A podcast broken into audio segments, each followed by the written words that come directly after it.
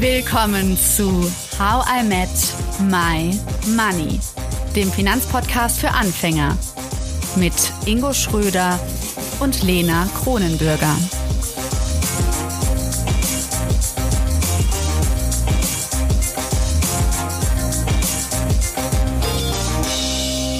Hallo Ingo. Hallo Lena. Heute ist es wieder Zeit für unser Format Geldgeschichten. Wir schauen mal ins Start-up-Leben rein und schauen uns das Thema Gehalt an und was passiert, wenn man es von Anfang an transparent kommuniziert.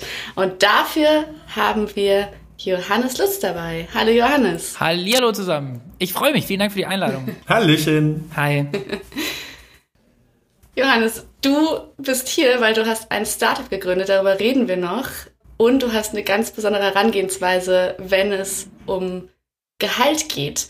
Aber erst einmal kurz zwei Sätze zu dir. Du hast in Reutlingen und Dublin studiert, und zwar Global Business und Management. Und bist dann auf Weltreise gegangen, wie man in diversen Zeitungsartikeln lesen kann. Mhm. Und 2018 hast du dann gemeinsam mit Christoph Lung ein Startup gegründet.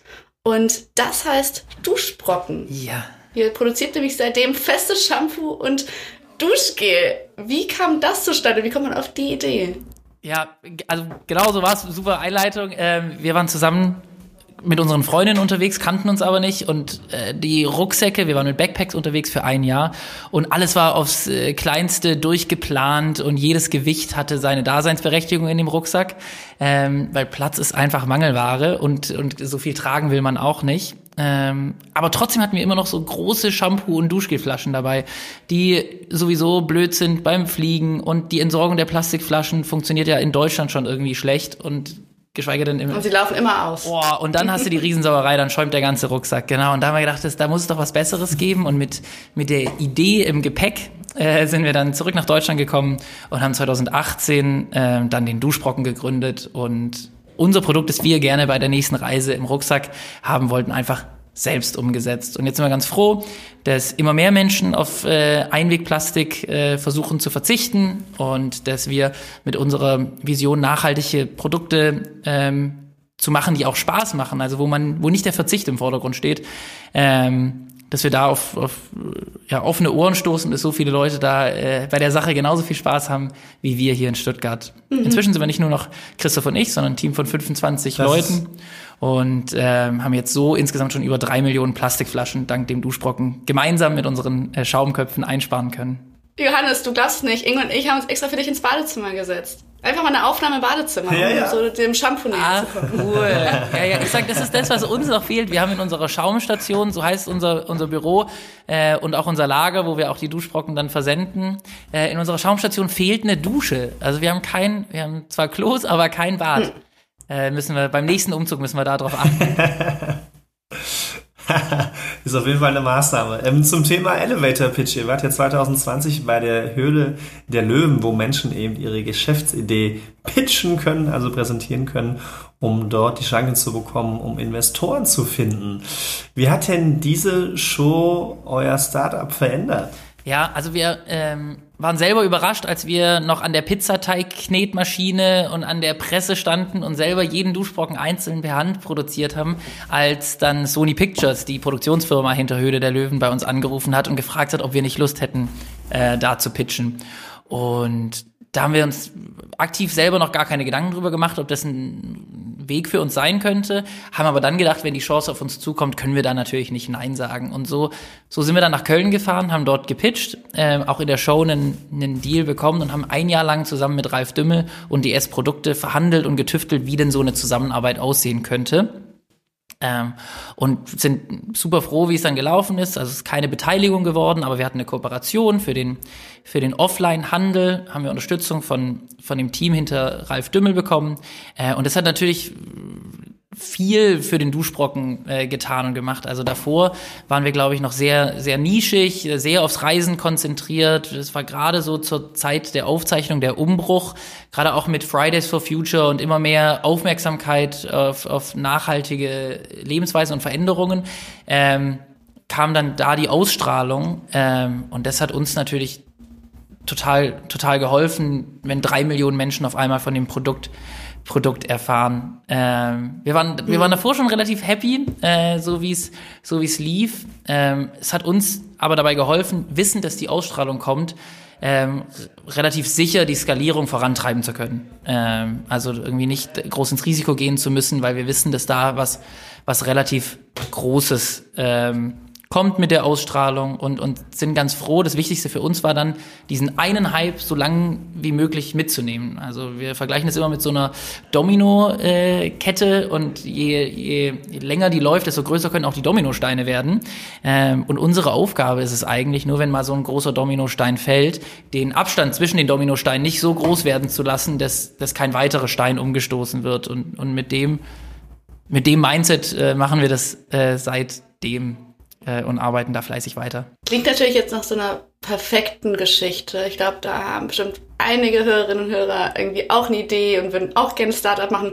Was würdest du denn sagen? Wie schwierig ist es aber tatsächlich eigentlich sowas zu machen und dann erfolgreich zu sein? Also ich, ich frage mich so, ob man so ein bisschen manchmal falsche Hoffnung ja. weckt, wenn man jetzt so eine perfekte Startup-Geschichte darstellt. Also was würdest du jetzt, bevor wir jetzt auf unser eigentliches Thema Gehalt kommen, vielleicht Hörerinnen und Hörern raten, irgendwie, wenn man was startet und was ist wirklich etwas, wo man sagt, nee, das, das muss nicht immer so erfolgreich laufen?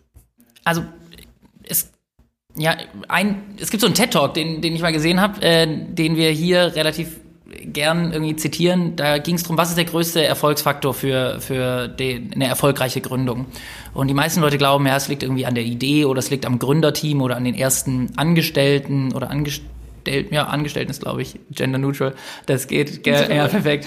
Ähm, oder es mhm. äh, braucht Kapital, um viel Kapital bedeutet, man kann viel umsetzen. Ähm, und was der TED-Talker da herausgefunden hat, ist eigentlich, die sind alle gut austauschbar. Also man kann, äh, wenn man viel Geld hat, muss die Idee vielleicht nicht so gut sein, weil man die besser im Markt platzieren kann. Wenn man ein kreatives Team oder ein starkes äh, Team hat, ist äh, vielleicht Geld nicht so wichtig, weil man, weil man kreative Lösungen findet, um, um mit wenig Geld viel hinzubekommen. Ähm, das Allerwichtigste ist Timing. Und das passt, glaube ich, auch zu, zu den Dominosteinen. Also wenn halt mal so ein Stein umfällt, wo man vielleicht gar nicht so viel selber äh, dafür kann, dann ist es auf einmal leicht, ähm, aber zu planen, wie der große Stein fällt, also das, das Timing richtig äh, zu erwischen, ich glaube, das ist wahnsinnig schwer, wahnsinnig schwer trifft's eigentlich gar nicht, weil, weil man da so, das kannst du mit nichts ausgleichen. Du kannst nicht mit mehr Geld das Timing besser machen. Irgendwie Amazon war genau zur richtigen Zeit da. Es gab Leute, die haben davor schon versucht, Bücher im Internet zu verkaufen. Da war das äh, Internet einfach noch nicht ausgereift genug. Äh, gab zu wenig Leute, die, die im World Wide Web unterwegs waren. Und wenn man jetzt versuchen würde, glaube ich, einen, einen Buchhandel äh, online aufzuziehen, wird es wahnsinnig schwer. Also ähm, deswegen wirkt es so, mhm. schwer bedeutet ja immer, wenn man sich viel Mühe gibt oder wenn man, wenn man es realisiert, dass man es dann auch hinkriegt, also dass es eine Garantie für Erfolg gibt. Und ich glaube, die, die gibt es einfach nicht. Und da sind wir total dankbar, dass wir Glück hatten, äh, zur richtigen Zeit mit der richtigen Idee ähm, da gewesen zu sein. Mhm. Aber das Schöne ist ja auch, das ja. ist total befreiend. Also vielleicht, um das dann wieder ins Positive zu lenken, äh, nicht, dass man denkt, jetzt das lohnt sich ja alles nicht.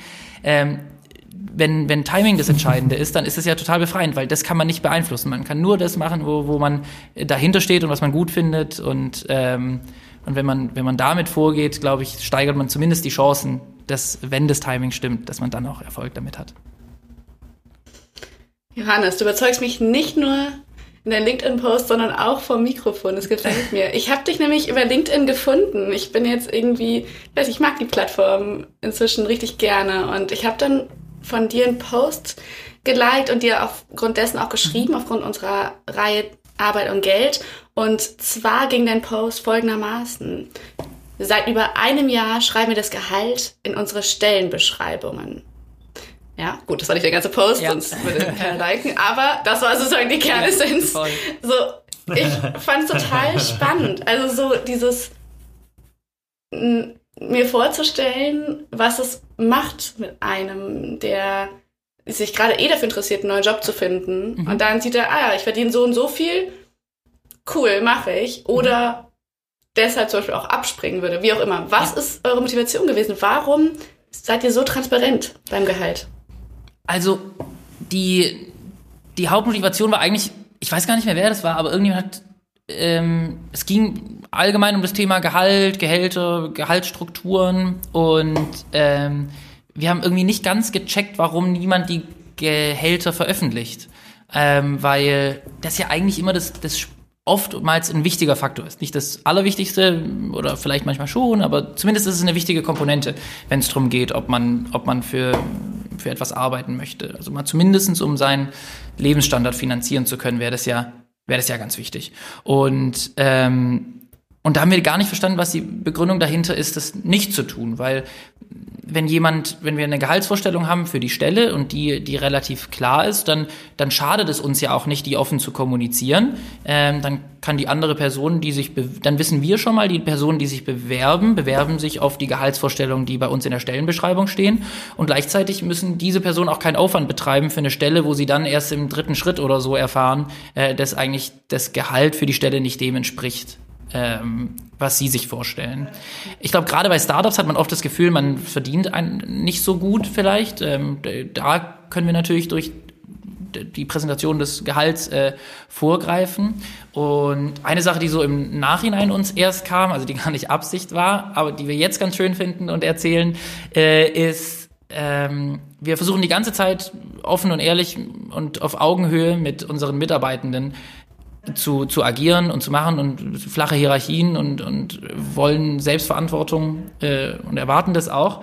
Aber und ein Miteinander vor allem. Und wie können wir das besser ähm, potenziellen neuen Mitarbeitenden äh, zeigen, indem wir von vornherein mit offenen Karten spielen und von vornherein sagen, guck mal, ähm, das ist jetzt schon miteinander und kein Gegeneinander, äh, wo wir zurückhalten, wie viel Geld wir für die Stelle zur Verfügung haben und du dann eine Zahl nennen musst und wenn die niedriger ist als das, was wir uns vorstellen, dann sagen wir ja und du fühlst dich vielleicht blöd oder erfährst dann danach, weil das irgendjemand anderes für die gleiche Stelle mehr verdient. Äh, da ist es sofort ein, dann sitzt man nicht gegenüber, sondern nebeneinander. Ähm, irgendwie beim Bewerbungsgespräch, wenn das bildlich Sinn macht.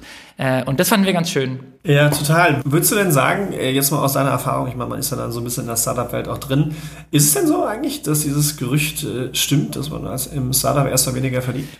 Ähm, es kommt immer darauf an, mit was man es vergleicht und, und ähm, wie man es. Also ich, nein, wäre schon mal die kurze Antwort, glaube ich nicht. Ähm,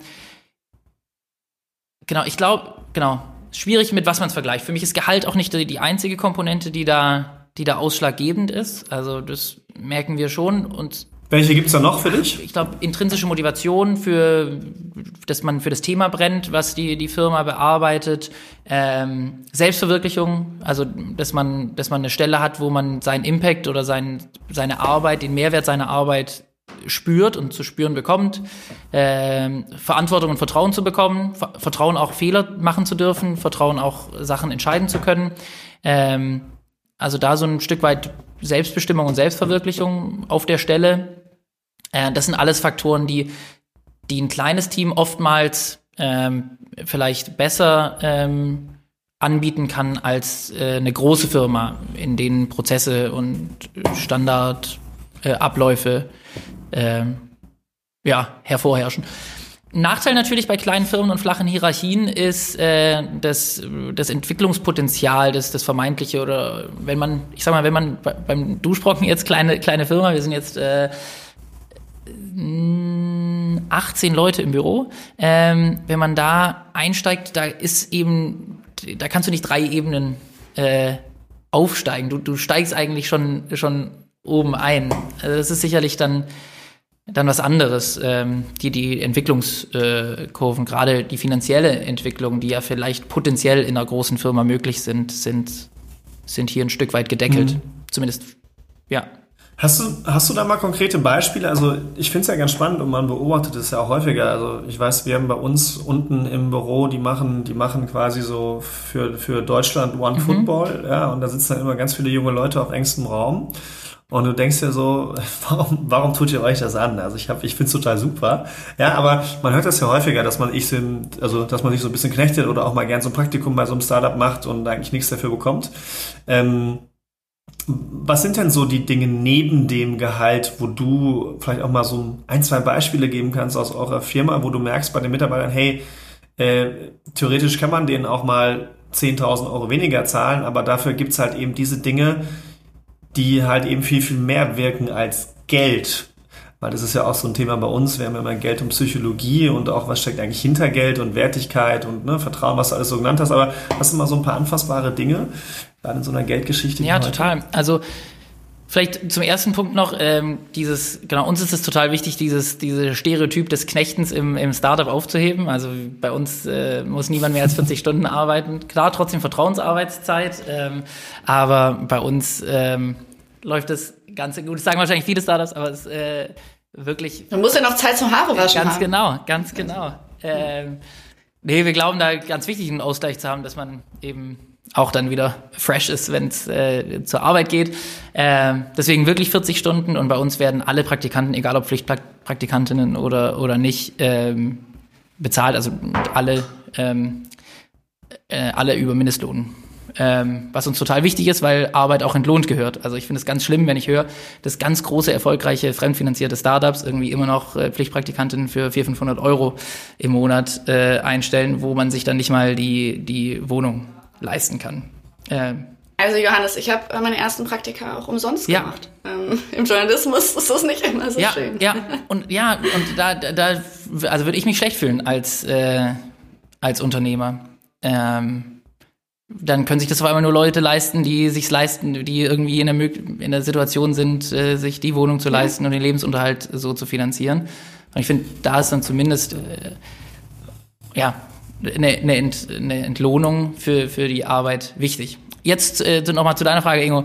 Ähm, ich glaube, in ganz vielen Punkten, in ganz und in ganz alltäglichen Themen passiert sowas. Also ähm, Beispielsweise haben wir jetzt ähm, einen, eine individualisierte Flyer Journey, so heißt es bei uns. Also wenn man zum ersten Mal beim Duschbrocken bestellt, dann bekommt man einen Flyer, der, der auf dich individualisiert wäre. Also da würde dann stehen, hi Ingo, mega cool, dass du jetzt ein Schaumkopf bist äh, und zusammen mit uns versuchst irgendwie Einwegplastik äh, aus den Badezimmern zu, zu verbannen. Ähm, und dann hast du eben deinen Ort ähm, auf der Karte oder deine Straße und dann bestellst du ein zweites Mal bei uns und dann kriegst du einen, einen anders designten Flyer, wo dann eben drauf steht, mega cool, dass du ein zweites Mal bei uns bestellt. Du hast insgesamt schon zwölf Plastikflaschen mit dem Duschbrocken eingespart, wo dann eben die Zahl passend ist zu der Anzahl an an Plastikflaschen, die du eingespart hast tatsächlich. Ähm, und das ist ein, ein Projekt, das ähm, eine, da angefangen als Praktikantin bei uns, jetzt eine feste Mitarbeitende, ähm, vorgestoßen hat und das ganze Thema selbst verantwortet. Also ähm, über die Programmierung hin mit externen Freelancern zusammen, äh, die Anschaffung von einem, von einem Drucker, der das ermöglicht, von der Schneidemaschine, die davor noch nie was in dem Bereich zu tun hatte, aber die das Vertrauen bekommen hat, das einfach umzusetzen und ist jetzt ein absolut wichtiger Bestandteil bei uns in unserer Mission, irgendwie auch Nachhaltigkeit zu machen, die Spaß macht und wo, wo wir zeigen wollen, dass die Menschen uns wichtig sind. Und die Person kann und weiß und jeder im Team weiß es, dass die das zu verantworten hat. Das ist ihr Beitrag, das hat, das hat sie geschafft. Und ich finde, das ist eine, eine Form der, ähm, der, der Erfüllung, die man daraus äh, bekommt, die, die schwer vergleichbar ist mit, mit Geld. Ja, ja, das finde ich total anfassbar. Also das, das wäre tatsächlich auch meine Frage gewesen. Vielleicht hast du noch andere Punkte, äh, wo unsere ZuhörerInnen auch äh, mitfühlen können. Was denkst du, was entsteht noch bei so einer Person? Also über das Gehalt hinaus durch, durch, durch so eine Rolle, wie du sie beschrieben hast. Erfüllung war ein Punkt. Was, was, was denkst du, entsteht da noch? Bei, bei einer Person, wie, wie meinst du das? So wie, so, wie du die Person gerade beschrieben hast, die dieses Projekt äh, neu gemacht hat, die diese Rolle übernimmt, die es von Anfang an leitet. Ähm, was entsteht bei der, denkst du, gefühlstechnisch, was, was dann auch die Bindung zu euch schafft, wo man auch dann sagt, vermeintlich, ich bin bereit, auch auf einen gewissen Teil meines Gehalts zu verzichten, den ich sonst beim Großkonzern bekommen würde? Ja, also ist natürlich immer, liegt natürlich auch immer stark an den, in den Werten, die die Person selbst hat und ob die allein irgendwie mit der, mit den Werten der Firma, aber ähm, ich finde allein die, also allein die Möglichkeit zu bekommen, irgendwie auf der Stelle zu lernen und es einfordern zu können. Ähm, also auch über das, über das Gehalt hinaus oder anders vielleicht formuliert. Selbst äh, wenn, wenn es ein sehr übersteigertes Gehalt ist, hat man das Gefühl, man muss jetzt dieses, äh, diesem Gehalt äh, gerecht werden können. Also rein persönlich gesprochen. Irgendwie jetzt bin ich ein Berater und mhm. ich mache meine 120.000 irgendwie. Als Seniorberater mache ich 120.000 im Jahr. Und ähm, dann habe ich das Gefühl, okay, cool, ich weiß, wie der Hase läuft. Ich muss nach dem Playbook agieren. Das bedeutet für mich FaceTime, also ich muss, ähm, ich muss präsent sein. Das bedeutet für mich morgens ab neun erreichbar und dann kann ich, selbst wenn ich im Homeoffice bin, irgendwie abends nicht noch Tennis spielen gehen mit meinen Freunden, was ich dann natürlich mache, wenn ich Unternehmensberater bin, ähm, sondern ich muss immer, ich muss immer erreichbar sein, äh, weil das von mir erwartet wird und ich, ich erfülle dann dieses Bild, das ja durchaus auch durch das Gehalt erzeugt wird. Und, und genauso ist es ja auch ein Stück weit andersrum. Die Freiheit zu haben, zu wissen, dass, dass, dass die Stelle das hergibt, dass man, dass man auf der Position lernen darf, dass man sich auf der Position entwickeln darf. Ähm, Genau, das finde ich ganz gut. Wobei das wirkt dann immer so, als ob man rechtfertigt, warum jemand genau, äh, dass es wohl ein niedrigeres Gehalt ist. Also das glaube ich gar nicht so sehr. Ähm, kann man ja mal bei duschbrocken.de slash jobs vorbeischauen, was da gerade so offen ist und was da die, die Gehaltsrange ist. Ähm, mhm. Ja. Ja, gerade wo du sich entwickeln angesprochen hast, wir haben zum Beispiel bei uns im Podcast haben wir eine ganze Verhandlungsreihe von Folge 41 bis 46 gemacht. Das heißt, Verhandeln ist eigentlich in dem Berufskontext total das große Ding. Wie ist es denn, wenn man jetzt bei dir im Startup arbeitet und sagt so, hey, ich habe mich so schnell entwickelt, ich bin so toll, warum soll ich genauso viel verdienen wie jemand anderes? Ich möchte jetzt verhandeln. Wie geht das überhaupt? Ja, also ähm, Genau, prinzipiell ist hier alles immer erlaubt und damit natürlich auch, auch verhandeln über sein Gehalt, ja. genau. Und äh, für, für jeden Input sind wir da sind wir da dankbar oder Wahrnehmung. Was wir gemacht haben, ist, wir haben neben der neben dem Gehalt, das wir veröffentlichen, einen, einen Prozess auch mit dem Team zusammen erarbeitet, wie wir äh, Entwicklung honorieren möchten und in welchen Abständen das passiert und ähm, welche Kriterien dafür wichtig sind. Ähm, wir haben da ja, oh, guck mal, jetzt rede ich hier auch schon in Prozessen, aber so, so weit ist es inzwischen. Ja, ja. Ähm, wir machen, äh, uns ist es wichtig, genau, dass, dass auch der Ansprechpartner und die Person selbst irgendwie aligned sind, also dass, dass man ungefähr das Gefühl hat, gleichzeitig zum Abchecken irgendwie, passt das mit der Stelle aktuell? Sind die Themen, die für die Stelle wichtig sind, werden die gerade erfüllt? Liegt da irgendwas brach? Gibt es irgendwo ein Problem? Gibt es Entwicklungspotenziale? Ähm, Gibt es irgendwo was, wo man gegensteuern sollte? Oder gibt es Themen, wo die Person sich noch mehr entfalten möchte? Möchte. Ähm, die spreche, oh, jetzt weiß ich gar nicht, ob. Das klingt stark nach okay. Ja, ja, voll. Ähm, ist nicht. Das ist die Methode, die du vorgestellt hast, Ingo, ne? Ja. ja, also wir genau ist nicht ganz ist ist so die ist so die äh, die milde die milde Version davon ist nicht so zahlengetrieben. Also es ist eher eher nach dem persönlichen Empfinden der der Selbsteinschätzung, die Fremdeinschätzung des des Ansprechpartners, äh, die beide dann ein Feld ausfüllen, die Aufgaben aus der Stellenbeschreibung, Hard Facts, Soft Skills, irgendwie Cultural Fit ähm, sind die jeweiligen Punkte für die Stelle ähm, super stark erreicht, überdurchschnittlich, vielleicht sogar zu stark, vielleicht ist Motivation zu groß und äh, kann ja auch mal vorkommen. Ähm, dann oder super passt einfach alles oder gibt's Entwicklungspotenzial und dann legen wir die zwei Zettel einfach übereinander und schauen, wo Diskrepanzen sind. Also wo sind wo sind Abweichungen und warum und dann sprechen die zwei drüber und daraus werden Maßnahmen. Manchmal, wann ist die Motivation zu groß?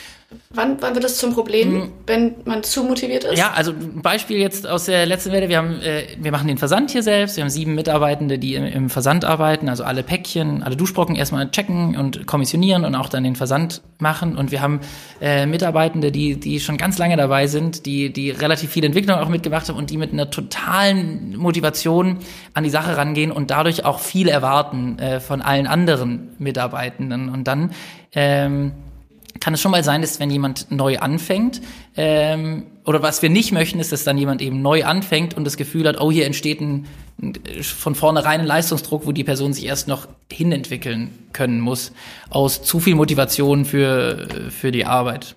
Äh, wir sagen, jeder muss es auch erstmal lernen, gibt der Person noch erstmal erstmal Zeit. Ja. Äh, genau. Genau, und dann sprechen wir darüber und dann, ja. äh, dann versuchen wir ähm, eben dann auch das, das, und dann entwickelt sich das Gehalt dann auch. Mhm. Lass uns vielleicht mal so ein bisschen in die Vogelperspektive mhm. gehen, was ich wahrgenommen habe. Ähm, ich habe letztens einen langen New York Times Artikel darüber gelesen. Ich habe aber auch so eine Instagram-Seite gefunden, wo hier in den USA, ähm, wo einfach Leute befragt werden, hey, wie viel verdienen sie und so. Und dann trauen sich viele Leute das zu sagen. Und damit kriegen auch andere Leute mit, ah, werde ich irgendwie nach Markt bezahlt oder nicht zum Beispiel. Inwiefern würdest du sagen, ist es super, dass das mehr kommuniziert wird? Und was sind die großen, großen Nachteile davon? Mmh.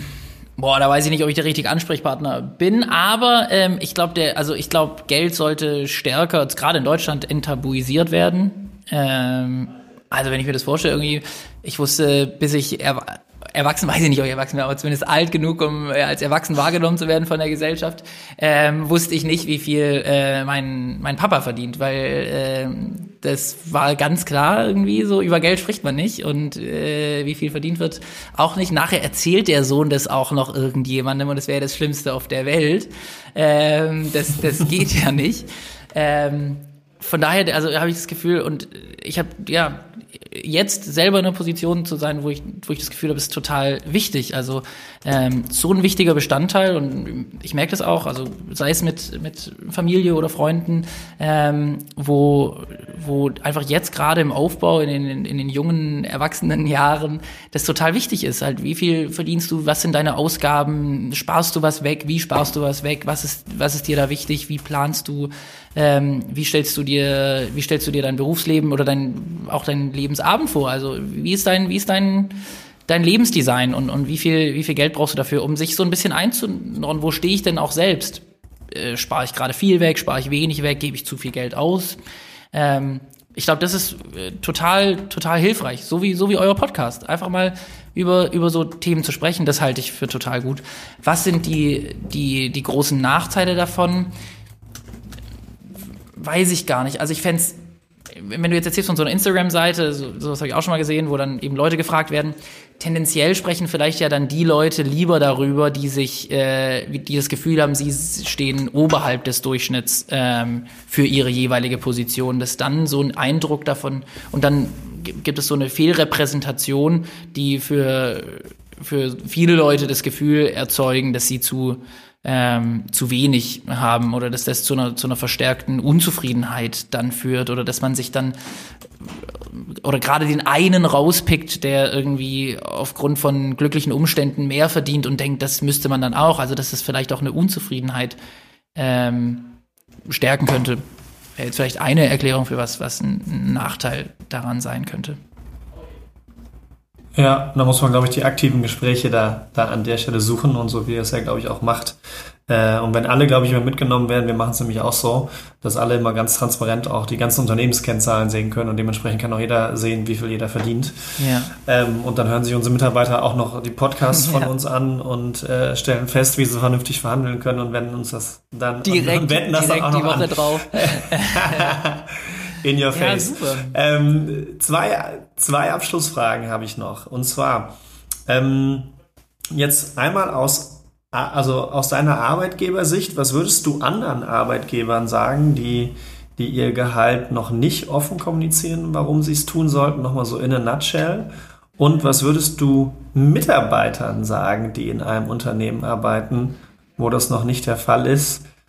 Äh, warum sie das denn tun sollten, mehr über das Gehalt zu sprechen. Also ich das die beiden ja, Fragen. Ähm, Zuerst Frage, ich weiß gar nicht, ob ich zu anderen Unternehmern sagen würde, dass sie das zwingend machen sollen oder nicht. Äh, ich glaube, es funktioniert für uns ganz gut und uns ist das auch, ähm, ich weiß nicht mal, ob das zwingend dann dazu führt, dass man die, die, die besten Leute bekommt. Also vielleicht verschreckt man damit auch äh, irgendwie High-Performer, die sagen, oh nee, da kommen wir auf keinen grünen Zweig, die man vielleicht dann im Laufe des Bewerbungsgesprächs motiviert bekäme, zu den Konditionen bei einem anzufangen.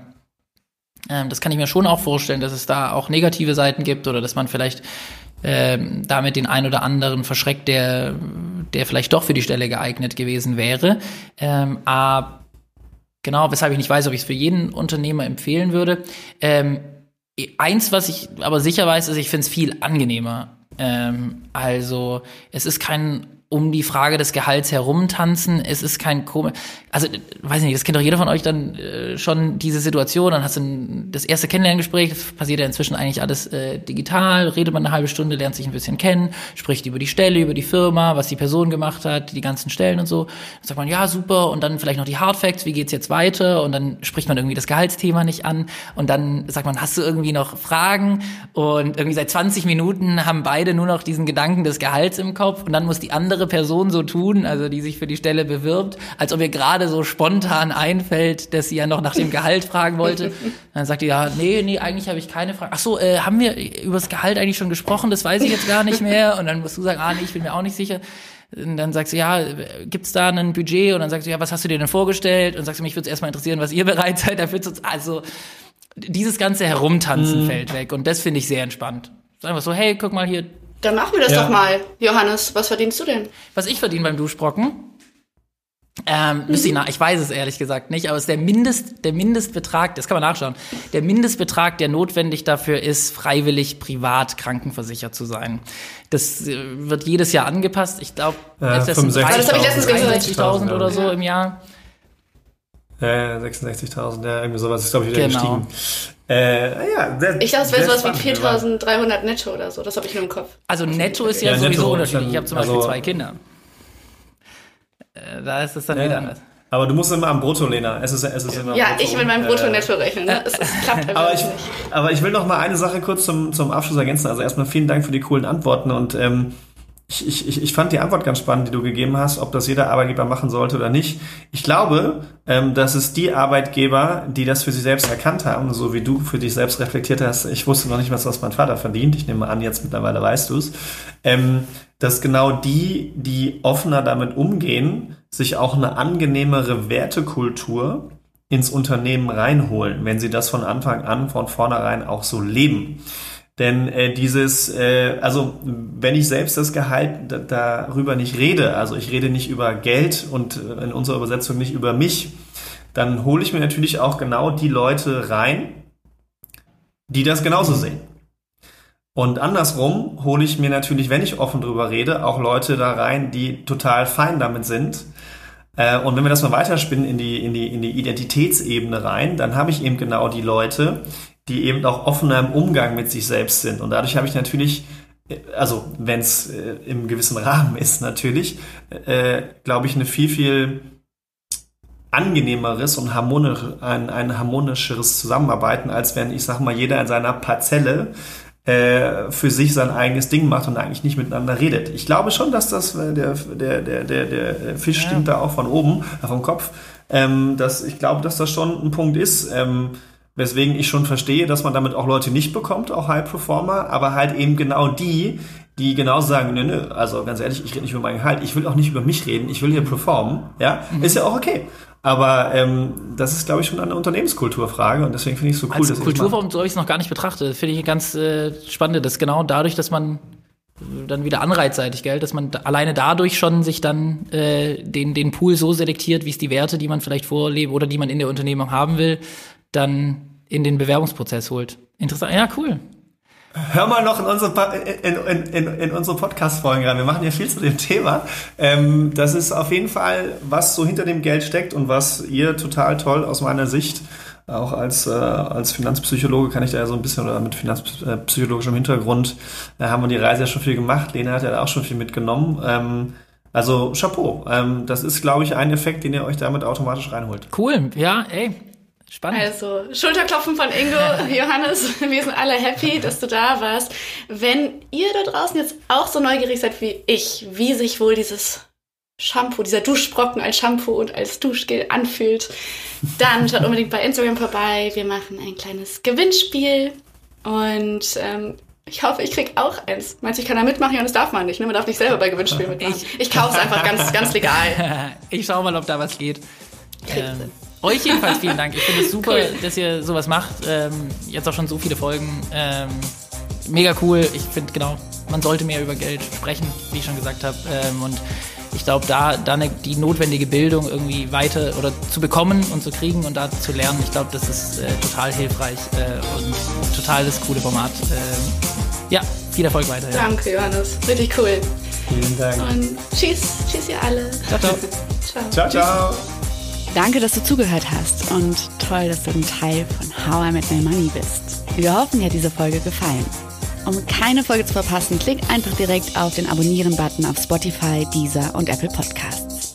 Für weitere Tipps und Tricks und Informationen, damit du dein Geld und dich besser kennenlernst, folge uns auf Instagram, Twitter, Facebook und LinkedIn. Dort kannst du uns auch immer schreiben, falls du Fragen, Feedback oder Themenwünsche hast.